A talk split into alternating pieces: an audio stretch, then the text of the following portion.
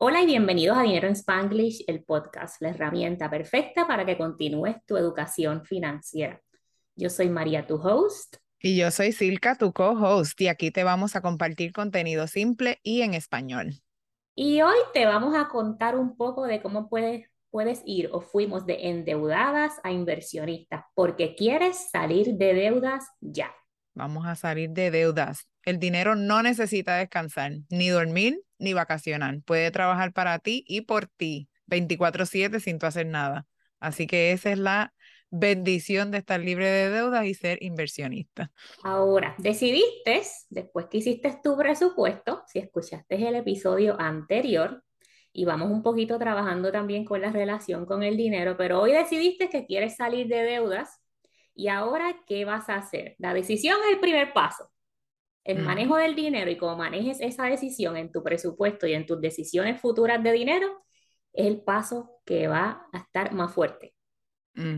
Literal, para todo, para todo es el cambiar el mindset, es tomar una decisión y decir, como yo un día dije, ya no quiero estar más enferma ni estar overweight, yo decidí en ese momento que iba a cambiar completamente mi estilo de vida.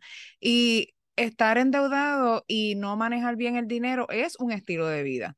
No te afecta, bueno, yo creo que hasta te afecta la salud, iba a decir no te afecta la salud, pero yo creo que sí, que, que, que sí, te afecta todo, te afecta toda, toda tu vida estar, estar embrollado y ajorado, preocupado, definitivo. Sí, depende del estilo, la, depende de tu personalidad, ¿verdad? Porque hay gente que no le importa nada pero también depende de la cantidad de deudas que tengas y los ingresos que tengas, porque si estás viviendo cheque a cheque, cubriendo las necesidades de tu casa y no puedes cubrir tus deudas, se va a afectar tu crédito, eso te da un estrés brutal, así que, y no le puedes dar la energía que tu cuerpo y tu, la gente a tu alrededor necesita.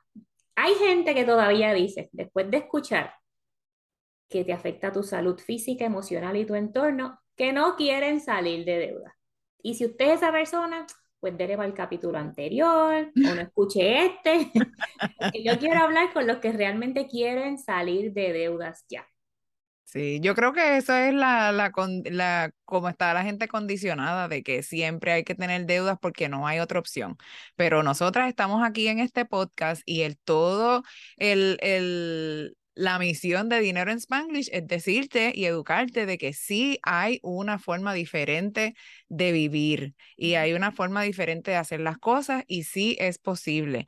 Yo creo que gente que dice así que no quiere salir de deuda es que están tan deep en el hueco que parece que no tiene final. Y entonces pues deciden, es como hablábamos en, en previous episodes, que meter la cabeza debajo de la tierra y no saber nada, no enterarse, no nada, pero todo tiene solución. Poquito a poco se puede lograr con enfoque y esfuerzo. Puede que estés un tiempo que no te puedas chupar ni un limber, pero poquito a poco puedes lograr tu meta, no importa el tiempo que te tome, la consistencia es bien importante, el tiempo como quiera va a pasar, hagas o no hagas nada, el tiempo va a pasar. Ahora que estás entonces decidida o decidido, tienes que manejar tu relación con el dinero y los triggers del shopping, lo que son necesidades hay que consumirlas, las emergencias no tenemos de otra, pero tienes que manejar esa relación y cómo um, actúas en relación a situaciones, ¿verdad?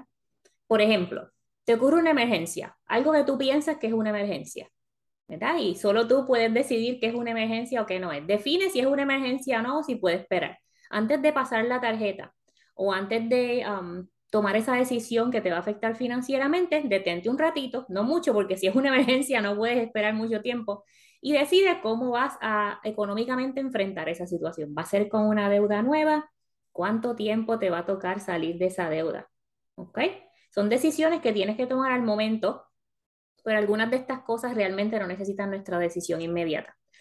Unas vacaciones, cuando tú estás deep in debt, como dijo Silka, no es una emergencia.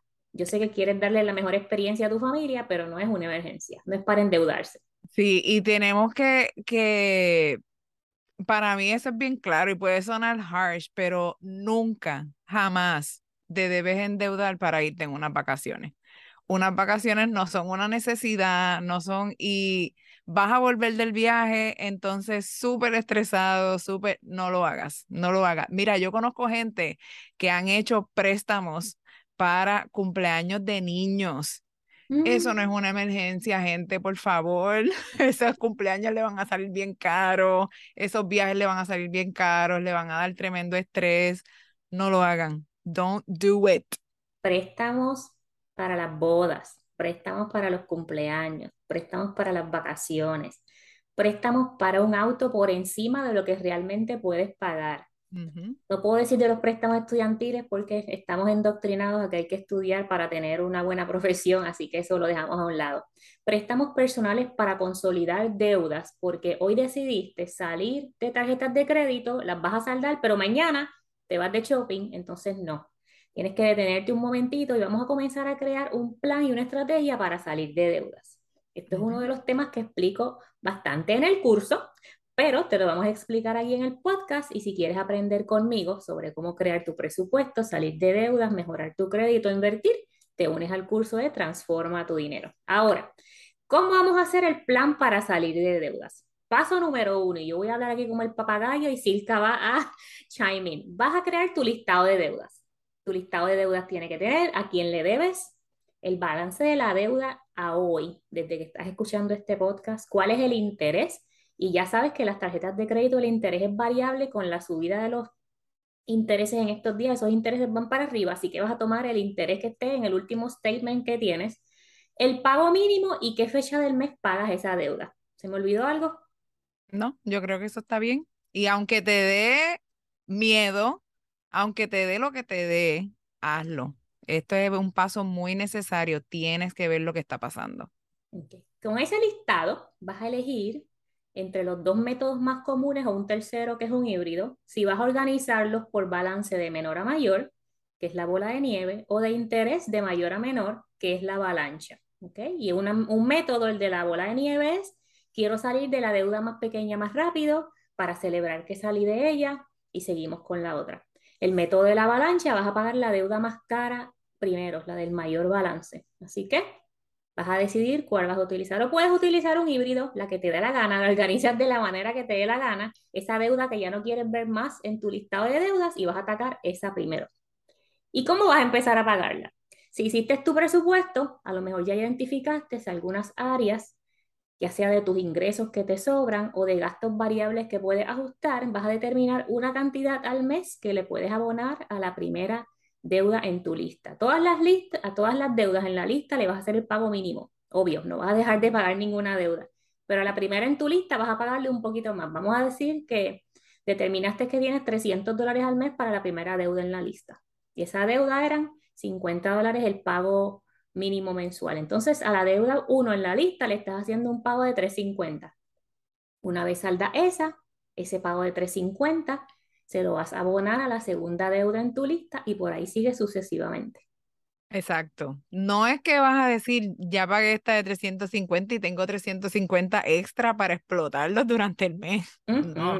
Vamos a continuar hasta que eso se vuelve la bola de nieve grande para atacar esas deudas.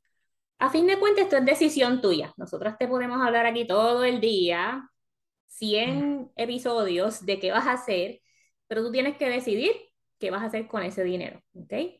Si lo vas a dejar en tu presupuesto ahí para que otra persona o otra situación le busque propósito o vas a salir de deudas. Así que en el ejemplo anterior, 350 dólares, el pago mínimo más la aceleración de pago, vas a utilizar eso en la deuda número 2 o lo vas a utilizar para la gozadera o otra cosa.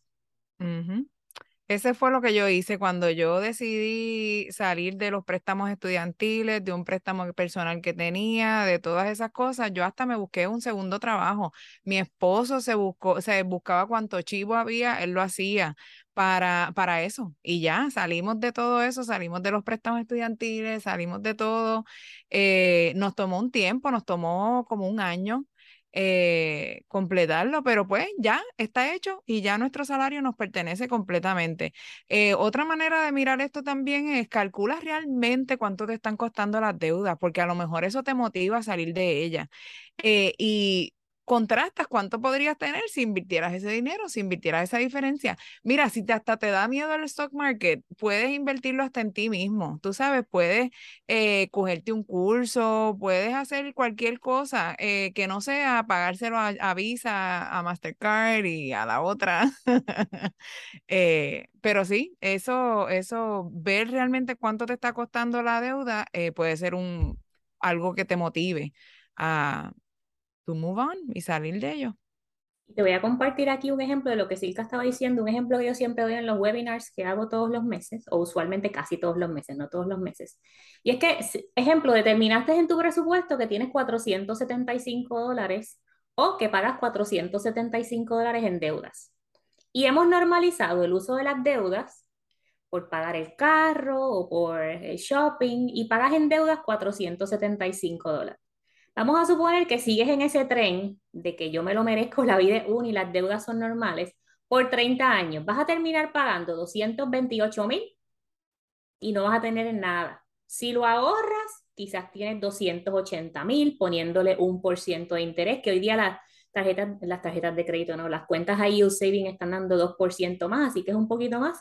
Pero si lo inviertes a un promedio de 8% por 30 años, 475 dólares al mes, esos son 1.7 millones. Entonces, tú decides si trabajas 30 años para pagar deudas, si trabajas 30 años y lo ahorras, los 475, o si los inviertes, o haces un híbrido de lo que te dé la gana. Pero tienes que hacer algo con ese dinero. Normalizar las deudas porque te echabas trabajando todos los días y entonces no puedes dejar de trabajar ni un segundo porque si dejas de trabajar, te pagan menos o te quedas sin ingresos y se rompen las finanzas de tu casa, tampoco se vale. Así mismo, vas a salir de esas deudas ya, de una. Hoy comienzas a crear tu plan de acción para salir de deudas. Si estás ready para comenzar tu camino hacia la independencia financiera, accesa las notas del show y ahí te dejo un enlace con varios recursos para ti. Gracias por acompañarnos y nos vemos o nos escuchamos en el próximo episodio de Dinero en Spanglish, el podcast. Bye. Bye. Si estás ready para crear tu plan financiero y encaminarte hacia la independencia financiera, revisa las notas del show para que veas más información sobre el programa VIP de Transforma tu Dinero. En este programa vamos a trabajar juntas en ese plan hacia la independencia financiera. No lo sigas dejando para luego. Tú y tu futuro te lo van a agradecer.